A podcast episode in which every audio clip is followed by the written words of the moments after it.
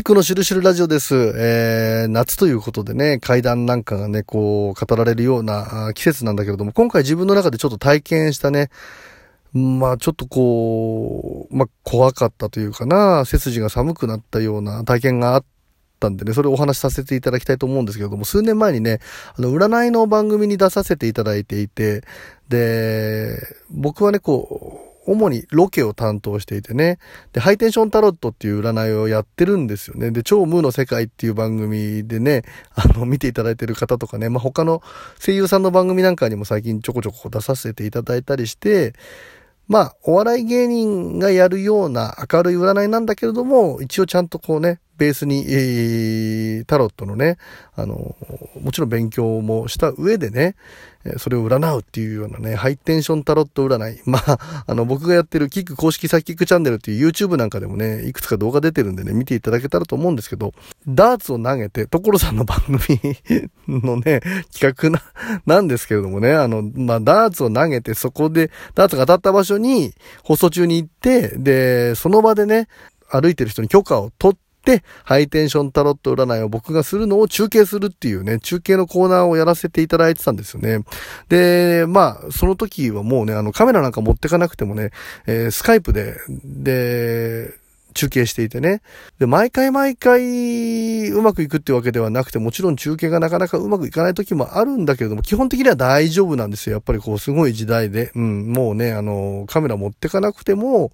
十分中継が成立してたんですけどもね、ある時にですね、まあ、玉川にかかってるね、ある橋があってね、えー、そこでこうロケする時があったんですけどもね、どうもね、テストの段階からね、うまくね、こう、通信がうまくいかない。で、これ大丈夫かなみたいないなことで。で、多少風が吹いてる日だったから風の問題なのかななんていう。でもここまで繋がらないってこともなかなかないよね、みたいなことで。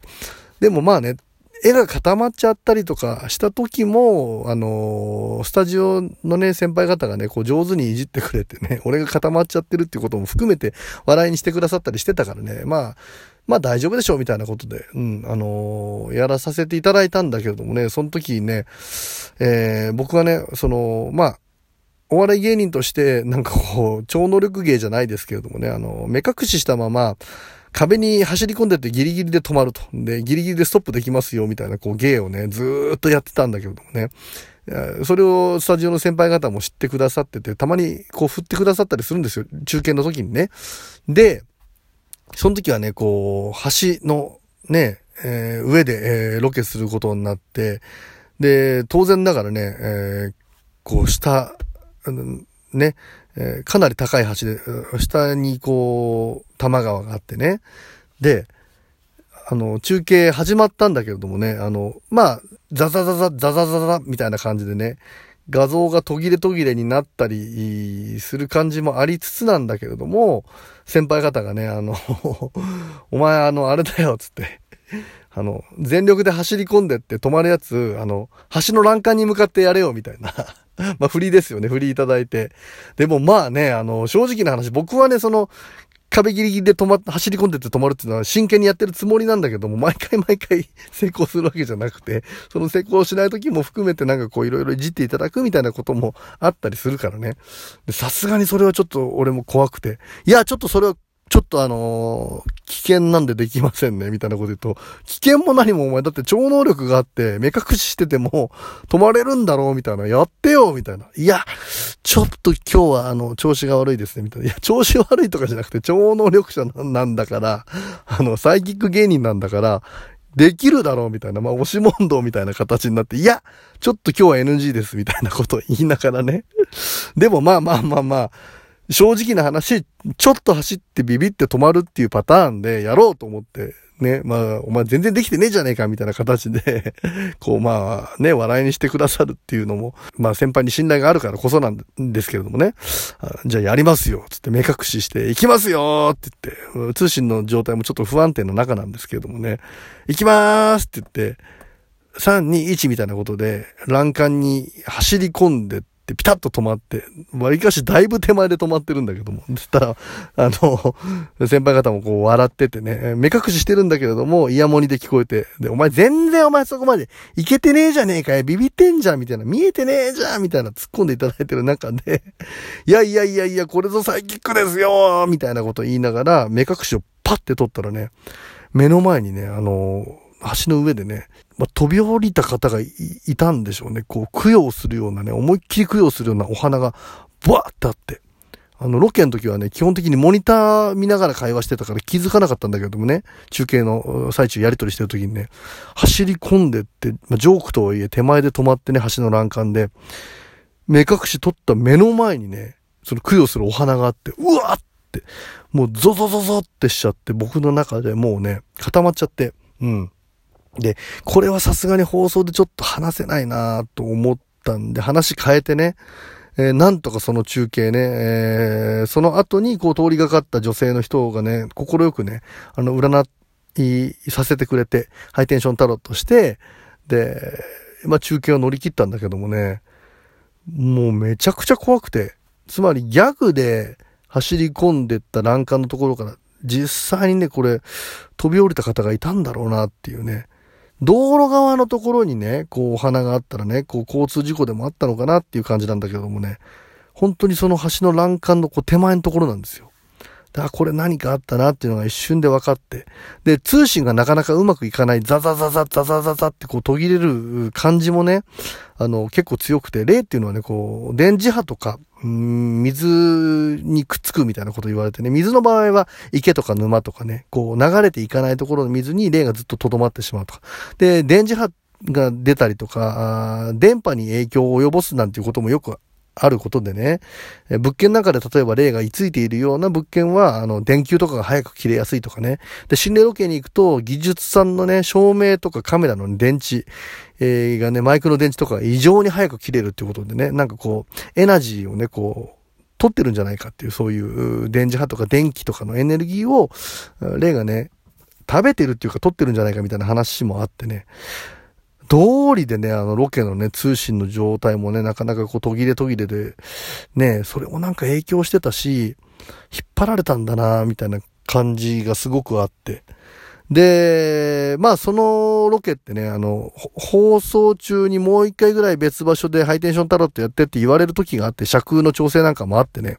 結構意外と、まあ終われば OK じゃなくて気が抜けず、本部からの指令があったらまた動かなきゃいけないみたいなことがあって、ディレクターさんと AD さんがね、ちょっとあの、本部と電話するんで打ち合わせこ、の後どうするか打ち合わせするんで、キックさん、あの、ご飯でも食べててくださいってってお弁当買ってきてくださったのがあったんでね、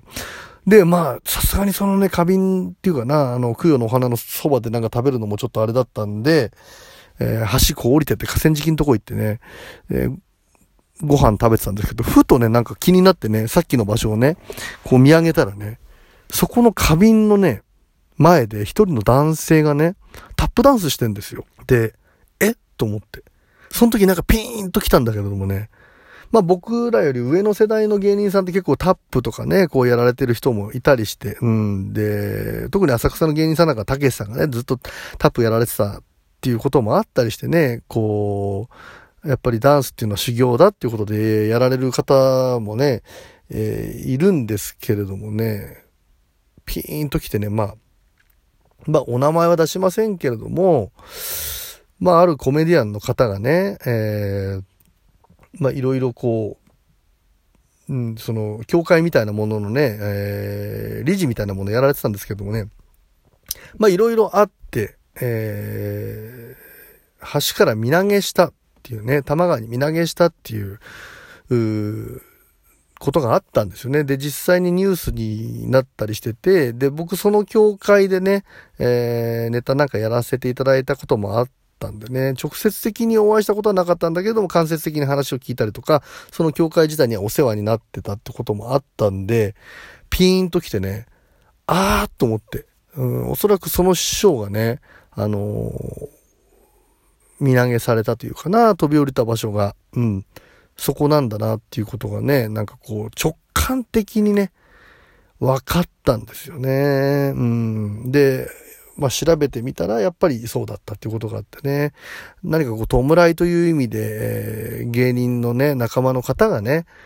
その、